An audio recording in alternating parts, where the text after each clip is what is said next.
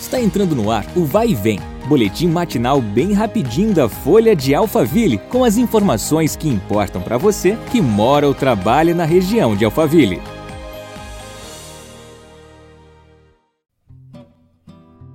Olá, chega junto para mais uma edição do nosso podcast.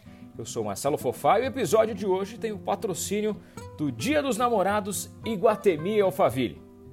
A partir dessa sexta-feira até o domingo, dia 12, das 11 horas da manhã às 11 da noite, a Prefeitura de Santana de Parnaíba promove a segunda edição da Mostra Japão, que acontece na Arena de Eventos, que fica na Avenida Esperança, número 450. Segundo a gestão, o festival japonês contará com diferentes atrações como dança, karatê, shows, oficinas de origami e pedrarias, além de gastronomia e produtos orientais. É possível comprar o ingresso de forma antecipada no valor promocional de R$ 10 pelo site da Simpla, o www.simpla.com.br. simpla.com.br. Você clica no evento da cidade, tá bom? No dia do evento, a entrada será vendida na bilheteria por R$ 20 inteira ou R$ 10 meia, com doação de 1 kg de alimento não perecível. Agora vamos falar do dia 12 de junho.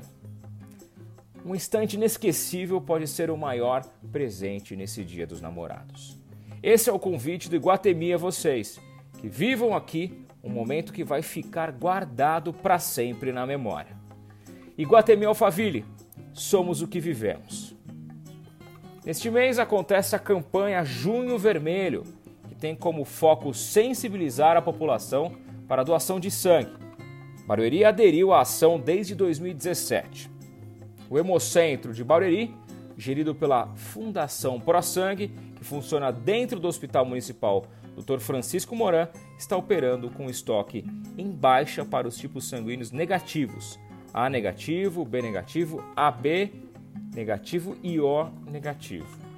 A doação pode ser feita mediante agendamento de segunda a sexta-feira, das 8 horas às 16 horas.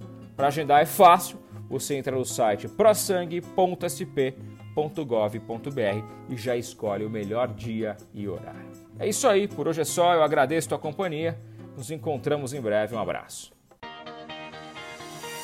Vai e vem, o boletim da Folha de Alphaville. Compartilhe.